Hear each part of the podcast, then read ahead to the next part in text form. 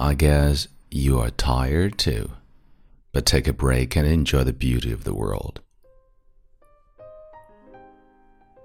嗨，朋友你好，我是孟非 Phoenix。我猜此刻的你或许也很累，但请先停止自己的精神内耗，然后去吹吹风，看看花，感受这个世界的美好。因为比别人慢一点没关系，做好自己最重要。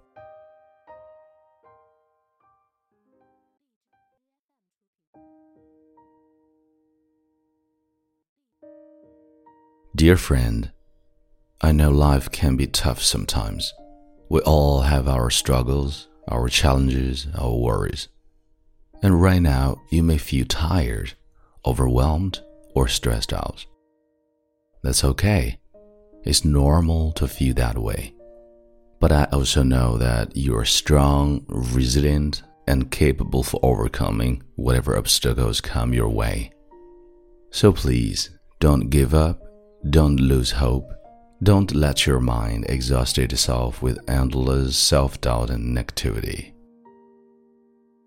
Instead, I really hope you can take a break to pause for a moment and appreciate the beauty of the world around you. To go outside, breathe in the fresh air, and soak up the sunlight. To look at the flowers, the trees, the birds, and the insects, and marvel at their diversity and complexity to feel the wind on your skin, the grass under your feet, and the joy in your heart. I know it may sound cheesy and cliche, but trust me, it works. Take a break from your mental fatigue, and focusing on the present moment can do wonders for your well being. It can reduce your stress, boost your mood, and increase your creativity and productivity. It can remind you that you're part of something bigger than yourself, something beautiful, something worth fighting for. And don't worry if you feel like you're going slower than others. Don't compare yourself to anyone else. Don't judge yourself harshly for not achieving enough or not being perfect.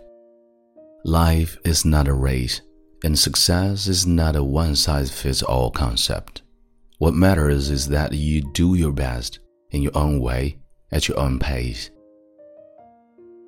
What matters is that you're true to yourself, your values, and your dreams.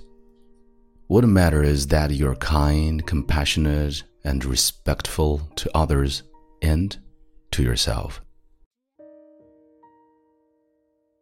So, my dear friend, please take care of yourself.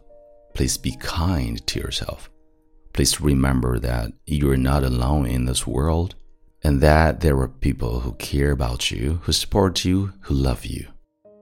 And please, whenever you feel tired, exhausted, or overwhelmed, just take a break. Go outside and enjoy the beauty of the world.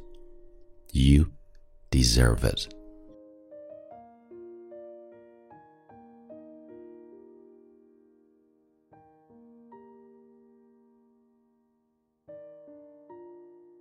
聆听治愈美文，温暖在你耳边。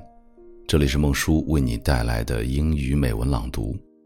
今天的分享到这里就结束了。See you next time，我们下期再会。